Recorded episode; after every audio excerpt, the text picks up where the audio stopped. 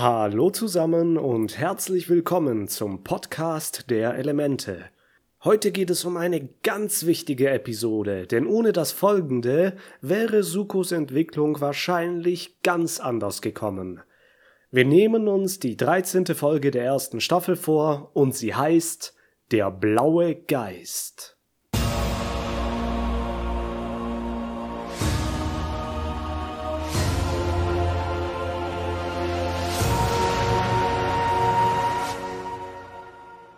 Wir beginnen mit einem Botenfalken, der durch die finstere Nacht fliegt. Er trägt eine Nachricht bei sich in einem Zylinder auf seinem Rücken und wird bei der Feuernation wie Brieftauben als Nachrichtenüberbringer genutzt.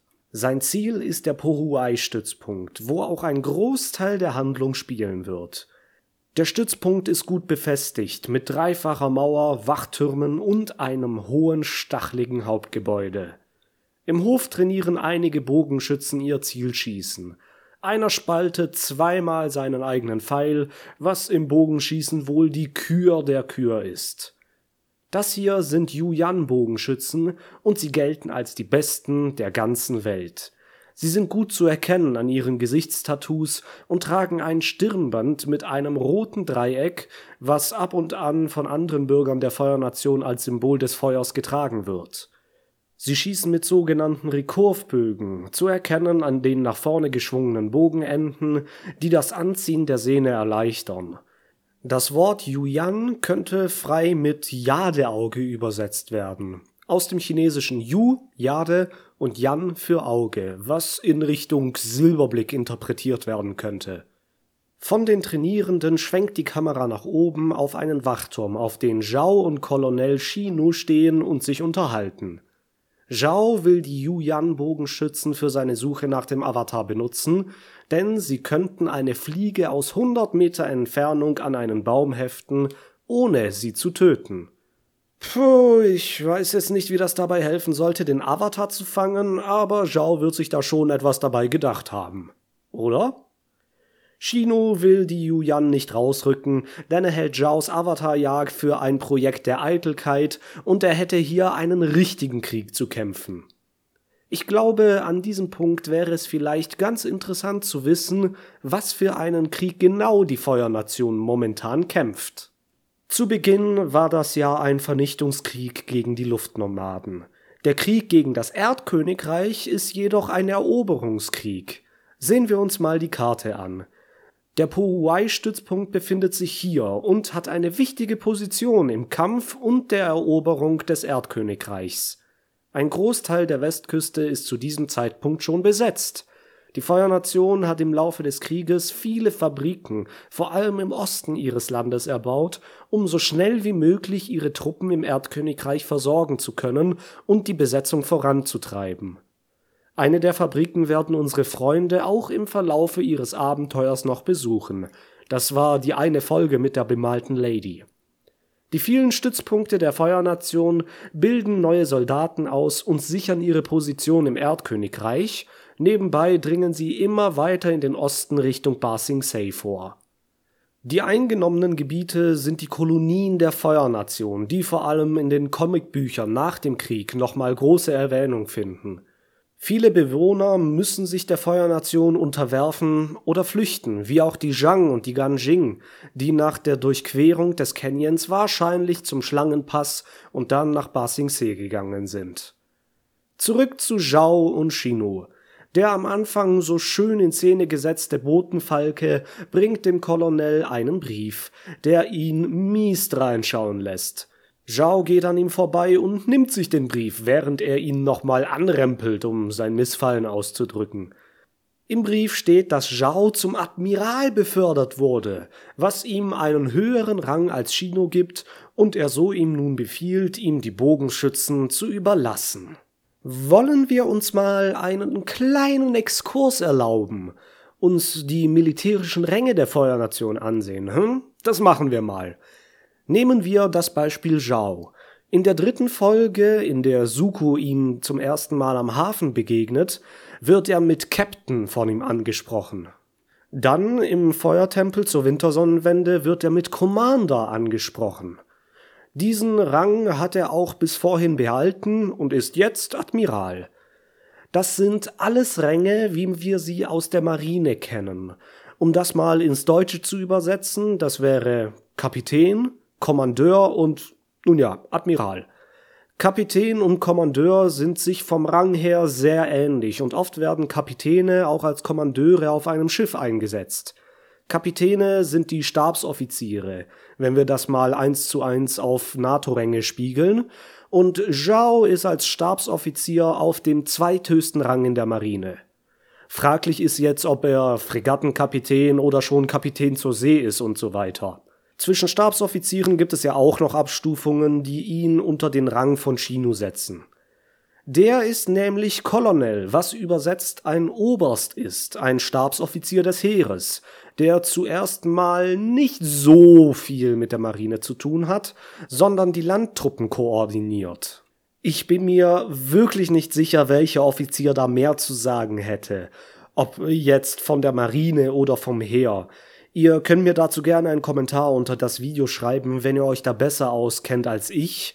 Aber ich nehme mal an, da die Bogenschützen momentan Shinu unterstehen, kann er Zhao da schon ein bisschen reinfahren.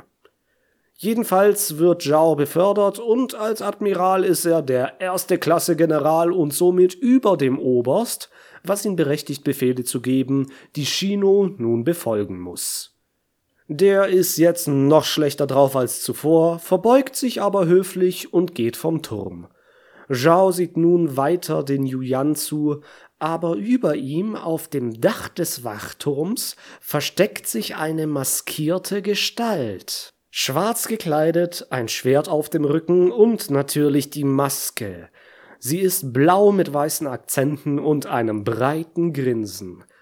Diese Maske ist eine Theatermaske, wie sie im asiatischen Schauspiel üblich ist. Das Theater hat auch in der Welt von Avatar eine wichtige Rolle, wie wir in der dritten Staffel und in den Comicbüchern noch sehen werden. Die Maske selbst soll wohl in Theatern des Erdkönigreichs ihren Ursprung haben, wobei sie eigentlich, wenn man den Machern der Serie glaubt, zuerst rot sein sollte. Dementsprechend wäre die Folge dann auch der Rote Geist genannt worden, aber stattdessen wurde die Maske blau, auch wenn die Episode in den alten TV-Programmführern dennoch als der Rote Geist tituliert ist. Der blaue Geist verschwindet jetzt wieder hinter dem Dach und wir machen einen Schnitt zu unseren Freunden. Das erste, was wir sehen, sind die Ruinen einer alten Stadt des Erdkönigsreichs. Sie ist zerstört und verlassen, Pflanzen wachsen über den Felsen. Sie erinnert ein bisschen an Umashu von ihrer Architektur her, wie sie am Berghang gebaut wurde. Ihr Name war Taku und sie befindet sich auf der Karte hier. Sie wurde beim Ausbruch des Krieges sehr früh von der Feuernation zerstört, denn sie war der Hauptverteiler von Waren ins Erdkönigreich. Schiffe fuhren die Stadt an und ihre Güter wurden von Taku aus ins gesamte Königreich befördert. Während Kiyoshis Zeit gab es eine spannende Intrige, in der der Erdweise und Regent von Taku, Hui, den Hauptantagonisten in den Kiyoshi-Romanen zu stürzen. Er hatte jedoch keinen Erfolg und wurde ermordet. Danach übernahm Chin, der Eroberer, der bis zu seinem Sturz durch Kiyoshi selbst die Stadt zuerst einnahm und dann regierte. Ein geschichtsträchtiger Ort also. Jedoch können unsere Freunde es nicht so sehr wertschätzen, denn Sokka ist krank. Er hat hohes Fieber und scheint in Richtung Delirium zu rutschen, denn er findet Appas Humor so klasse. Nach einem Röhren lacht er herzhaft. Aang meint, dass er eine Karte fand, auf dem ein Kräuterinstitut verzeichnet ist, das unweit von hier liegt. Also unweit im Sinne von mit dem Gleiter hinfliegen. Das hat auch ein wenig Geschichte. Da Taku der Anlaufhafen für alle Schiffe der Welt war, kamen auch viele Kräuter, Pflanzen und das Wissen um sie mit. Es haben sich weltweit bekannte Kräuterinstitute gebildet, die jedoch nach Chins Belagerung und vor allem nach der Zerstörung der Stadt bis auf wenige, wenn nicht sogar nur das eine verschwanden. Katara beginnt jedoch jetzt auch noch zu husten, will es zuerst überspielen, doch hustet dann noch stärker. Oh je, sie hat's auch erwischt. Sokka halluziniert inzwischen und Aang beschließt, zum Kräuterinstitut zu fliegen und Medizin zu besorgen. Doch dann donnert es und Blitze schlagen. Aang klappt den Gleiter wieder zusammen und läuft lieber. Nach dem letzten Sturm in der vorherigen Episode hat er bestimmt genug von solchem Wetter. Lasst uns zu dieser Gelegenheit nochmal auf die Karte sehen, um herauszufinden, wie weit sie denn gekommen sind. Katara meinte noch, dass der Sturm gestern war und nach der Distanz zwischen der Hafenstadt und Taku kommt das wohl circa hin. Aang lässt seinen Stab aus irgendeinem Grund zurück und beginnt in Windeseile zu rennen. Mit Luftbändigen ist er sehr viel schneller als sonst, was ihn die Strecke auch viel besser überwinden lässt. Gehen wir zu Suko. Der ist nämlich, wie wir auf der Karte des Leutnants sehen können, schon einmal fast um das Erdkönigreich geschippert und will jetzt schon in Richtung Nordpol. Er hat den Avatar, nehme ich mal an, irgendwo hier getroffen und dachte nach dem Sturm, vielleicht würde er zum westlichen Lufttempel fliegen. Doch da hat er sich leider vertan und, wie der Leutnant schon sagt, sie haben Angs Spur verloren. Ein größeres Schiff taucht auf einmal neben ihm auf und Iro freut sich schon auf eine vielleicht neue Herausforderung beim Paisho. Es kommen jedoch nur drei Soldaten auf die Brücke und halten Suko den Steckbrief des Avatars vor die Nase. Was steht denn da alles auf dieser Rolle? Ich bin nach einigen Recherchen auf ein uraltes Magazin gestoßen. Das Nickelodeon Magazin vom Winter 2006 und sehe da alles übersetzt. Zwar nur auf Englisch, aber das kann ich um einiges besser als Chinesisch. Fangen wir oben an. Einmal das klassische Wanted oder gesucht. Dann die vier Zeichen hier kennen wir schon aus dem Titel. Sie bedeuten Avatar oder ganz genau übersetzt, wie ich schon in der ersten Folge erwähnte, der spirituelle Vermittler, der auf die Erde hinabstieg. Dann gehen wir auf diesen Block. Sie werden von oben nach unten gelesen und man fängt rechts an und geht dann nach links weiter.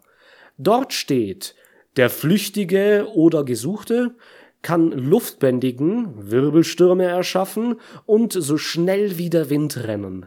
Jäger bzw. Kopfgeldjäger, seid äußerst vorsichtig. Dann die vier etwas größeren Zeichen sagen, erlassen durch den Feuerlord. Im Magazin haben wir hier noch das offizielle Siegel von Osei, was in dieser Episode noch fehlt. Ich nehme an, Zhao hat blitzschnell als frisch beförderter Admiral einen Steckbrief drucken lassen, damit er ihn schon mal unter dem Heer und der Marine verteilen kann, und dann, bevor er noch überall in der Öffentlichkeit gehängt wird, kommt das Siegel des Chefs drunter. Der Soldat mit dem Brief sagt, dass die Jagd nach dem Avatar nun höchste Priorität hat und alle Infos zu Aang Zhao zugespielt werden müssen. Iro ist einfach nur froh zu hören, dass Zhao befördert wurde und schiebt schadenfroh einen Stein übers Brett, was seinen Gegner wohl sehr ins Schwitzen bringt. Das sieht hier übrigens ein wenig so aus, als wären zwei Steine übereinander, wie beim Dame. Der Stein ist so dick. Ich kenne keine Version von Paisho, wo das vorkommen würde, wir werden gleich noch sehen, dass Iro den Pot gewinnt, was im Standard Show eine übliche Spielmechanik ist. Was hier aber sein könnte, ist, dass Iro ein Boot spielt und einen anderen Stein wegschiebt. Wer genauer in das Standard Show reinsinnen will, der kann sich gerne das Video dazu auf meinem YouTube-Kanal ansehen. Da habe ich so einiges, was es zum Pai Show gibt. Suko sagt nun, dass er keine Informationen zum Avatar hat, was soweit aus stimmt. Er hat sich ja ziemlich verfahren. Die anderen Soldaten sagen dann, dass er auf Geheiß von Zhao nicht in diesen Gewässern fahren kann, und dann schreit er sie an, sie sollen verschwinden. Iro gewinnt währenddessen, macht seinen Mitspielern aber Mut, während wir Sukos ernstes Gesicht sehen, das aus dem Fenster starrt. Wisst ihr, jetzt wo ich's mir so überlege, kann ich es mir wirklich nicht vorstellen, dass Suko so weit vom Kurs abgekommen ist. Es ist nämlich so, der blaue Geist, mm, es ist Suko. Entschuldigt den Spoiler, aber das hättet ihr diese Episode sowieso noch herausgefunden. Wie gesagt, der blaue Geist Suko war im Pohuai-Stützpunkt und wird auch noch an diesem Tag bzw. an dieser Nacht zurückkehren. Er kann unmöglich so weit vom Hafen der letzten Folge entfernt sein, um dann wieder zurückzukehren, nachdem er schon einmal beim Stützpunkt war? Deswegen weiß ich jetzt im Nachhinein nicht wirklich, was die Sache mit der Karte vom Leutnant war. Vielleicht ein kleiner Fehler, ich denke jedenfalls, dass er schon eine ganze Zeit nur hier in diesem Bereich war, wo auch der Sturm stattgefunden hat, um dann auch ganz schnell wieder zum Stützpunkt zu gelangen. Naja, gehen wir wieder zurück zu Ahn. Der rennt in Windeseile durch den Wald und wird von zwei Spähern der Feuernation entdeckt. Die haben zuvor noch den Steckbrief vorgelesen und glaubten zuerst nicht, dass er Tornados machen kann und wieder Wind rennen kann. Interessant ist hier, dass der eine das als Propaganda des Feuerlords bezeichnet. Hm, scheinbar sind sich diese Leute über die Intrigen, unschönen Mittel und Machtmissbrauch des Königshauses bewusst, denn sonst würde er dem Feuerlord keine Propaganda vorwerfen, oder? Es hätte ja auch sein können, dass sich die Feuerbändiger den anderen Nationen tatsächlich überlegen fühlen und der Krieg für sie nur logisch und rechtens ist, weil der Stärkere die Schwachen unterdrücken darf. Jedoch scheint das nicht ganz und auch nicht immer so zu sein. Das Volk weiß, dass der Feuerlord zugunsten des Krieges und seiner Macht lügt, doch sie können wahrscheinlich auch nicht viel dagegen machen, denn die Macht ist real. Mit ihr kann man dieses Regime aufrechterhalten. Typisch Diktatur halt, ja, ja. Egal, A rennt an den Speeren vorbei und die schlagen Alarm mit einem Stoß ins Horn, dass man sicherlich bis zum Stützpunkt und vielleicht sogar auf Sukos Schiff hört. Wenn es denn, wie vorhin angenommen, tatsächlich in dieser Gegend ankert. Sokka und Katara geht es inzwischen schlechter. Sokka hat Durst und Katara schickt Momo mit ihrem Wasserschlauch fort. Sie erklärt ihm, was er zu tun hat, aber als wir durch Momos Augen sehen, merken wir, dass er wahrscheinlich nicht so viel Plan hat. Aang kommt inzwischen am Kräuterinstitut an und begegnet in einem der Gewächshäuser einer alten Frau und ihrer Katze. Es wundert mich hier ein wenig, dass das tatsächlich nur eine normale Katze ist und nicht ein Mischwesen wie Momo oder Appa. Sie hat zwar einen Bart, also die Katze, nicht die Frau, aber ist wohl tatsächlich nur eine normale Miezekatze. Aang erläutert schnell, was seinen Freunden fehlt, aber die alte Frau beruhigt ihn erstmal. Sie sei die letzte Kräuterkundlerin hier. Ab und an kommen noch Erdsoldaten vorbei, die sie heilt, und sie könne Aangs Freunde auch wieder gesund machen. Aang ist beruhigt und fragt, ob sie mit der Medizin, die sie schon die ganze Zeit zusammenmischt, fertig sei. Sie braucht noch was, geht durch die Pflanzen und zählt eine nach der anderen auf. Aang schlägt sich vor die Stirn. Das alte Mädchen ist langsam wie eine Schnecke. Ihre Katze heißt übrigens Miyuki, was ein normaler japanischer Mädchenname ist und schöner Schnee bedeutet. Passt zu ihrem weißen Fell. Inzwischen übt Suko auf seinem Schiff eine Abfolge von Feuerstößen. Er scheint im Gegensatz zur ersten Folge sehr viel besser geworden zu sein. Er ist schnell und gezielt im Unterschied zu seinem Agnikai gegen Zhao in Folge 3. Iro kommt heraus und fragt ihn, was denn los ist. Er hat der Mannschaft schon seit einer Stunde keinen Befehl gegeben.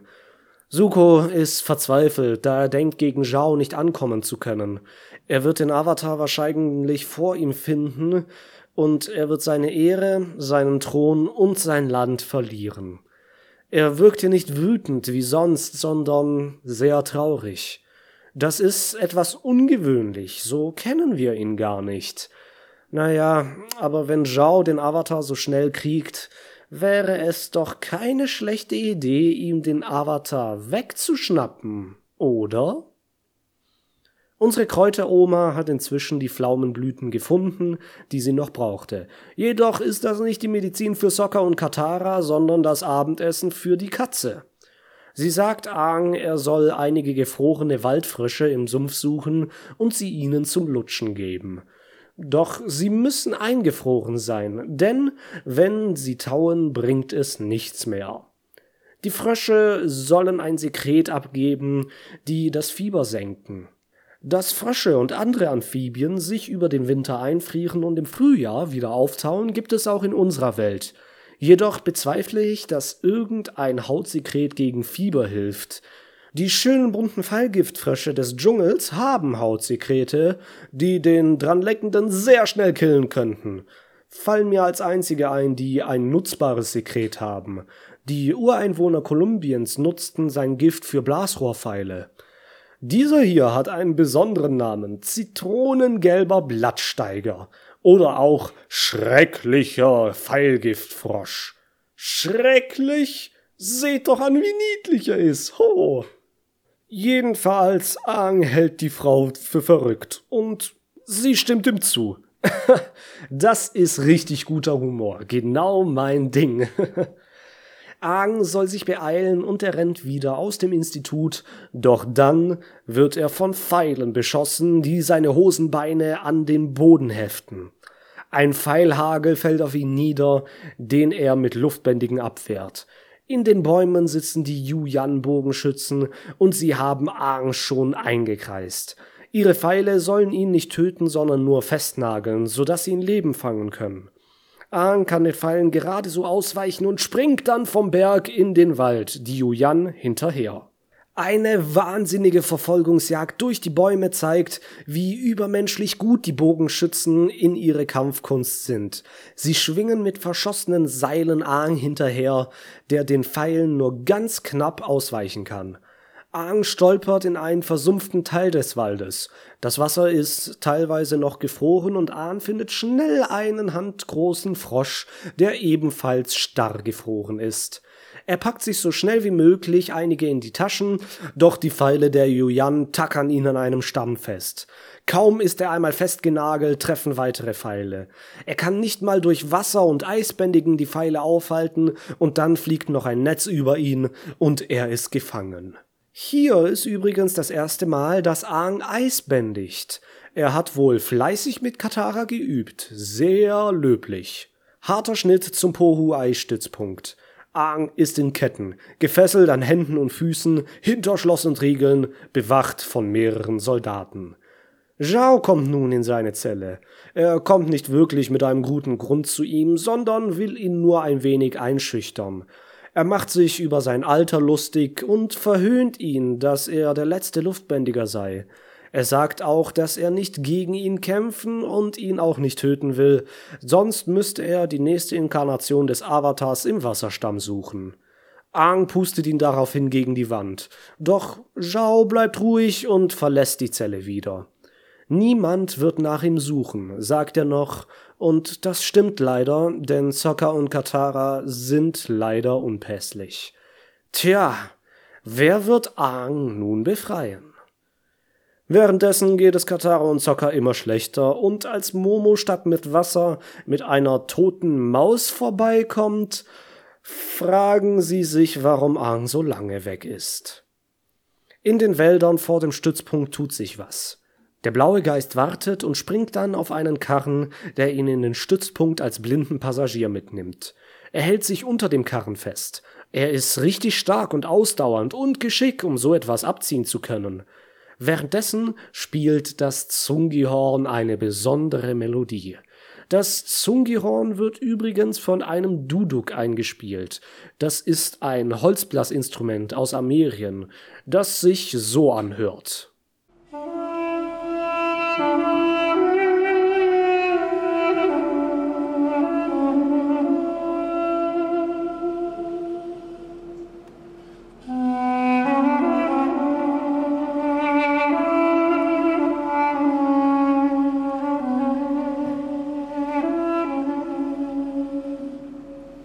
Der blaue Geist schafft es in die Festung. Währenddessen hält Zhao eine Ansprache an die Soldaten im Stützpunkt. Er sagt, dass das Feuer den anderen überlegen ist, er den Avatar gefangen hat und dieses Jahr Zosins Komet zurückkehrt, mit dessen Hilfe sie Ba zerstören werden. Die Menge ist begeistert und jubelt ihm zu. Das klingt gar nicht gut. Wir wissen von Roku schon, dass das der Tag X ist, an dem die Feuernation endgültig die Welt erobern wird. Die Soldaten sind deshalb natürlich angeheizt und fressen Zhao, dem großen Admiral, aus den Händen. In Angsttaschen tauen nun die Frösche auf und kriechen aus der Zelle. Die Wachen wundern sich zuerst, doch werden dann von einem heranrollenden Helm abgelenkt. Einer nach dem anderen geht um die Ecke und werden vom blauen Geist außer Gefecht gesetzt. Den letzten schafft er mit einem Wurfmesser und einem Eimer Wasser um sein Feuer zu löschen. Suko hinter der Maske macht hier eine echt gute Form. Er ist bewandert in allerlei Waffen, Wurfmesser, Krummsäbeln, Ketten und so weiter und schleichen kann er wie ein Meisterbandit. Und während der ganzen Zeit bändigt er nicht ein einziges Mal das Feuer. Der blaue Geist öffnet die Zelle und Ahn erschreckt sich erstmal des Todes, wie er mit seinen schwingenden Säbeln auf ihn zukommt, doch anstatt ihn aufzuschlitzen, durchschlägt er seine Ketten und befreit Ahn. Er wundert sich und fragt, was das soll, aber der Geist bleibt stumm und geht mit ihm aus der Zelle. Er findet auch seine Frösche wieder, die weiterhin flüchten, aber er kann sie nicht wieder auffangen, denn der blaue Geist packt ihm ein Schlafittchen und zerrt ihn weiter. Aang meint jedoch, dass seine Freunde diese Frösche lutschen müssen, und ich frage mich, was Suko hier wohl gedacht hat. Was geht denn bei denen ab? Frösche zum Lutschen? Er und seine Freunde müssen verrückt geworden sein. Apropos, Momo hat Katara und Zocker inzwischen eine ganze Sammlung von Krimskrams gebracht, aber leider kein Wasser. Zocker halluziniert wild weiter. Sie müssen wohl oder übel auf Aang warten. Der schleicht mit dem blauen Geist durch die Abwasserleitungen aus dem Hauptgebäude in den inneren Hof, wo sie nun die Schutzmauern überwinden wollen. Zhao läuft währenddessen wieder durch den Stützpunkt und diktiert seinem Angestellten, dass seine Rede und die begeisterten Aussagen der Offiziere aufgeschrieben und zum Feuerlord geschickt werden sollen. Da bemerkt er die überwältigten Soldaten vor Angstzelle. Er öffnet die Tür und dahinter sitzt nur ein Frosch, der vergnügt quakt. Zhao ist stinksauer und rennt zurück. Aang und sein Befreier klettern nun an einem Seil die erste Mauer hoch, doch da ertönt das Alarmhorn und Zhao ruft in den Hof, dass der Avatar entkommen sei. Das Seil wird gekappt und die Tore in den Mauern schließen sich. Aang und Zuko rennen gen Ausgang und der Avatar räumt die Soldaten mit Luftbändigen aus dem Weg. Aang wäre schnell genug gewesen, um durch das Tor zu sprinten, doch der Geist ist inzwischen eingekreist und fechtet tapfer gegen die Soldaten. Aang entwaffnet einen anderen Soldaten und nutzt seinen Speer zum Verstärken seines Bändigens. Er hilft Suko und schleudert ihn auf die Mauer, springt hinterher und sie entkommen den daraufstehenden Wachen, indem Aang Suko mit seinen Beinen umklammert und helikoptermäßig mit dem Speer über den mittleren Hof auf die zweite Mauer fliegt. Es war zwar knapp, aber sie können es schaffen und erledigen dann vier Wachen. Vom Hof aus stellen die Soldaten nun Leitern auf, um auf die Mauer zu klettern. Die Leitern sind aus flexiblem Bambus, mit denen sie schnell einen Mann hochhieven können. Nun, das war vielleicht nicht so eine gute Idee, denn Aang und Suko hauen einen nach dem anderen wieder herunter. Aang nimmt den Geist dann auf den Rücken, schnappt sich drei Leitern und nutzt sie wie Stelzen, um über den Hof zu kommen. Die letzte Leiter wird von unten in Brand gesetzt. Hat mich schon gewundert, wann sie endlich mit Feuer gegen sie vorgehen werden. Sie stürzen herab und können es leider nicht auf die letzte Mauer schaffen. Unten sind schon direkt die Feuerbändiger um sie herum und schießen auf sie. Aang wehrt das Feuer ab, dann kommt Zhao und ruft, dass sie den Avatar nicht töten dürfen. Er muss lebend gefangen werden, wegen des Reinkarnationszyklus und so, ja, ja. Der blaue Geist schaltet schnell und hält Aang die Schwerter an den Hals. Jetzt wird alles ruhig. Zhao und der Geist fixieren sich und er versteht, was zu tun ist. Zhao befiehlt, das Tor zu öffnen und sie gehen zu lassen. Wenn der Geist seine Geisel tötet, ist die ganze Suche umsonst gewesen und sie müssen den Avatar erneut fangen. Die Türen gleiten auf und die beiden gehen rückwärts vom Stützpunkt weg. Zhao hat jedoch einen Plan, der Präzision erfordert. Oh oh, denkt ihr dasselbe wie ich? Wahrscheinlich nicht, aber wenn ihr dasselbe wie Zhao denkt, dann wisst ihr, dass er die Yuyan-Bogenschützen auf sie ansetzt. Vom Wachturm aus zielt einer auf den blauen Geist, und weil sie so treffsicher sind, trifft der Pfeil genau in den Kopf. Hätte der blaue Geist nicht die Maske angehabt, wäre er jetzt tot, doch der Pfeil schlägt ihn mit einem lauten Klonk nur ohnmächtig. Der Geist fällt zu Boden und wir sehen, dass seine Maske ein wenig verrutscht ist, was Sukos Narbe etwas zum Vorschein bringt. Leute, die das jetzt zum ersten Mal sehen, werden sich denken, oh Gott, kann das sein? Ist es er? Habe ich mich verguckt? Das, das kann nicht sein. Wieso? Oha, Junge, Junge, Junge. Oh, ganz ruhig. Wir kommen noch dazu. Aang wirbelt um sie herum eine Menge Staub auf, um weitere Schüsse zu verhindern. Die Soldaten rennen aus dem Tor auf sie zu. In der Staubwolke sieht Aang, ob sein Befreier noch am Leben ist. Er nimmt die Maske ab und sieht Sukos Gesicht. Jetzt ist er richtig erschrocken.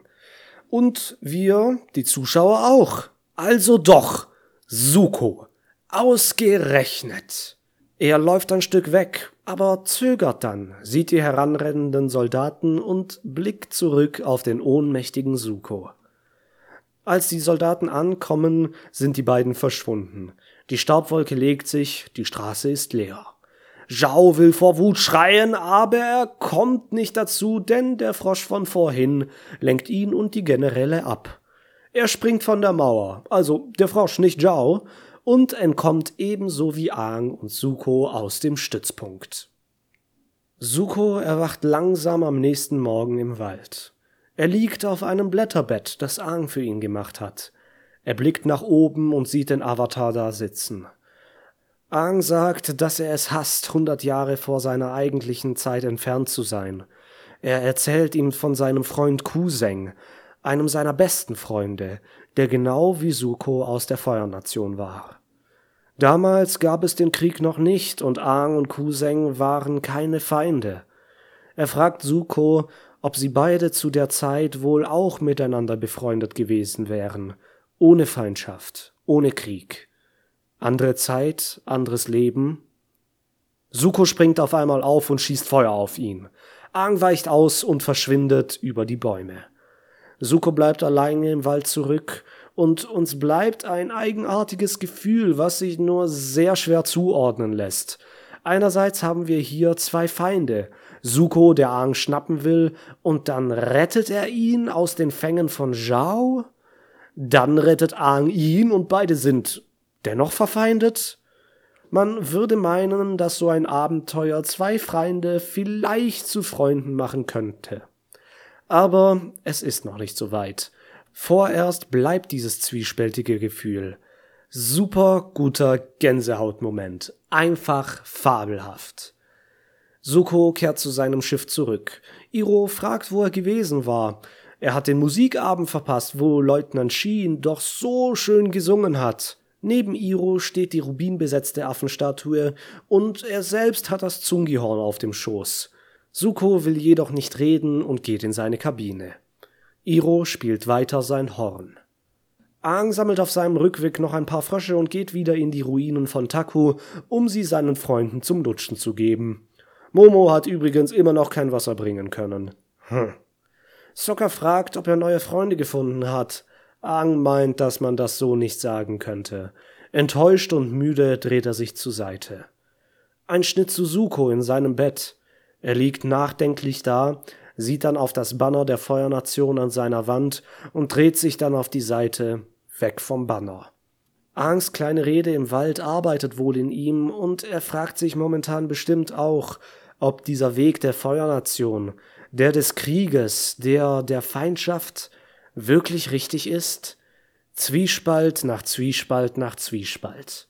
Diese Episode ist echt unglaublich. Das Lied auf dem Zungihorn unterstreicht die ganze Atmosphäre nochmals, die einerseits ruhig und doch angespannt ist, weil man weiß, da ist etwas noch nicht abgeschlossen. Eine gewisse Ruhe vor dem Sturm, könnte man sagen. Wir werden sehen. Zum Schluss haben Katara und Sokka noch einen Schrecken, denn die gefrorenen Frösche tauen in ihren Mundern auf und sie spucken sie angewidert aus. Jedoch sind sie wohl wieder gesund und wohlauf. Sie husten zwar immer noch, aber das ist den Fröschen geschuldet. und damit endet diese Folge leider mal wieder. Also, wenn ich so weitermache, werden die Folgen tatsächlich jedes Mal ein bisschen länger.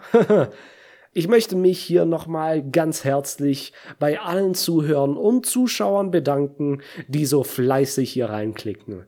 Ich hoffe, ich kann euch auch das nächste Mal wieder beim Podcast der Elemente dabei haben. Bis dahin wünsche ich euch alles Gute. Bis denne.